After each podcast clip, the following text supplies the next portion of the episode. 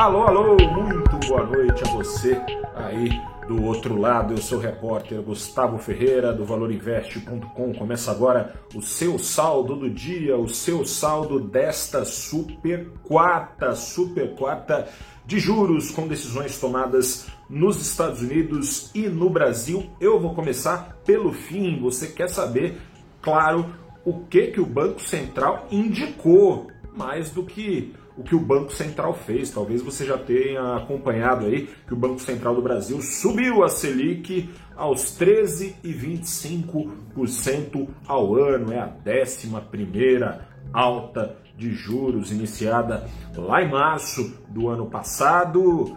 11 primeira alta que coloca os juros no Brasil no maior patamar desde dezembro de 2016, quando a Selic estava nos 13 0,7% ao ano.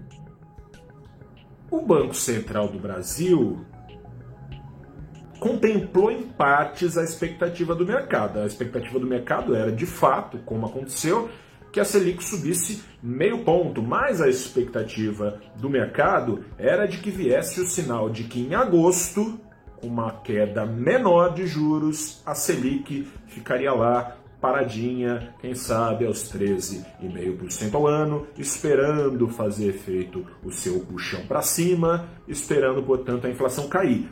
Não veio esse sinal. O sinal dado pelo Banco Central é de que em agosto pode vir mais uma alta de meio ponto, ou quem sabe uma alta menor, mas sem garantias de que será a última. Foi mantida aberta a porta para que a Selic não encerre em agosto o seu ciclo de alta. Seria, portanto, uma 12 alta de juros, porém não a derradeira. Por quê? E aí, falei que ia começar pelo fim, eu vou, vou agora para o começo. Super quarta teve decisão de juros nos Estados Unidos às três da tarde pelo horário de Brasília. Banco Central Americano agora parece que está comprometido a matar a cobra e mostrar o Powell, brincadeira, né? Powell, presidente do Banco Central Americano. O Banco Central Americano contemplou a expectativa criada nesses últimos dias, até as primeiras horas da sexta-feira passada, antes de sair o dado de inflação dos Estados Unidos, a expectativa era, era líquido e certo que os juros nos Estados Unidos subiriam meio ponto, mas nesses últimos dias, ajudando ali a trazer esse vudevu, esse vucu-vucu, esse derramamento de sangue na bolsa aqui do Brasil, a expectativa criada foi de uma alta maior de 0,75 ponto. Tinha ainda alguma dúvida, porque não foi uma, não foi duas, não foi três vezes em que o mercado subiu bastante a sua expectativa e o Banco Central americano não entregou, né?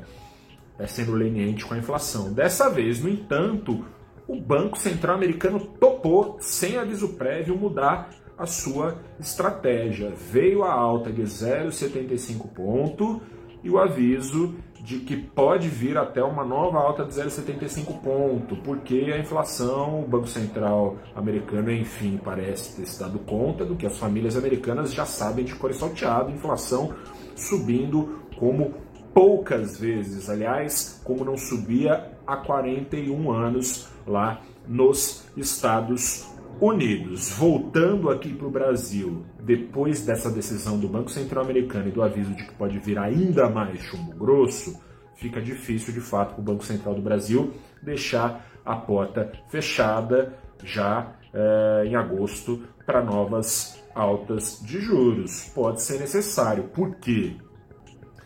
Hoje, e aí já falando do resultado do pregão, o Ibovespa encerrou uma sequência de oito, oito, oito quedas consecutivas. Fosse para a nona, iria para uma sequência de nove quedas que não acontece desde 1998. O dólar, por sua vez, caiu ali seus 2%, indo aos R$ 5,03. Mas foi muito mais pelo simples fim das incertezas do que por boas certezas. Né? O mercado muitas vezes com o fim das incertezas, ainda que as certezas sejam positivas, o mercado acaba reagindo com apetite ao risco, coisa e tal. Mas daqui em diante é de se esperar com os títulos americanos remunerando mais e mais, com maior risco de recessão nos Estados Unidos, que os juros vão subir mais e mais rapidamente, é de se esperar drenagem de dólares de volta para o Tesouro Americano, saindo, sobretudo, dos ativos considerados arriscados. O Brasil está entre esses países arriscados, naturalmente, ainda mais em ano de eleição. Com isso, pode vir pressão dupla de alta para o dólar, seja porque ele está sendo naturalmente atraído à proteção dos títulos americanos por causa do ambiente global, seja porque está sendo afugentado pelos riscos nacionais. Ou seja, como é que o Banco Central vai garantir para você que daqui a seis semanas os juros vão mesmo parar? O Banco Central preferiu deixar essa porta aberta e chamou atenção em especial, as palavras têm poder e quando se trata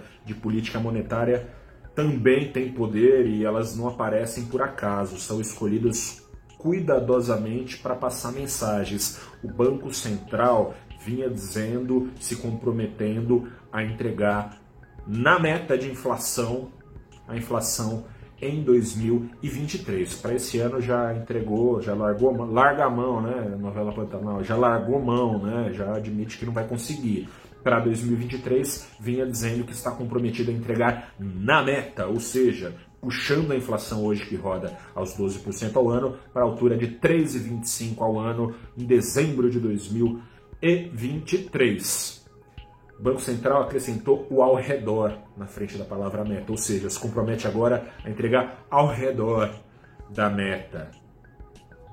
As palavras não estão ali por acaso. O Banco Central parece começar a admitir que desde já em junho de 2022 já está ficando difícil dele conseguir entregar na meta, portanto, não se compromete mais com essa meta, mas só com ao redor, em 2023. É com esse barulho que o mercado vai operar, não amanhã, porque amanhã é feriado, então vai demorar um pouco para ver como é que o mercado nacional vai reagir a isso tudo, ali passado ali, digerida a decisão do Banco Central americano, a decisão do Banco Central brasileiro. Mas na sexta-feira tudo volta ao normal depois do feriado. E na segunda-feira te convido desde já a bater um papo comigo, com o professor do IBMEC, economista-chefe da Oraman, o Alexandre Espírito Santo, e também com a Tatiana Pinheiro, recém-possada, nova economista-chefe de Brasil da Galápagos Capital. Conversaremos eu, Alexandre Espírito Santo e Tatiana Pinheiro justamente sobre esta super quarta que tem potencial para ecoar durante vários pregões ainda e a gente vai passar limpo tudo o que vai acontecer. Eles estão preocupados, eu também. Acho que você também deveria estar, por isso te convido a conversar conosco. Na segunda-feira, às nove da manhã, em todas as redes do valorinvest.com ao vivo. Um grande abraço, prepare as perguntas, bom feriado, até a próxima. Tchau.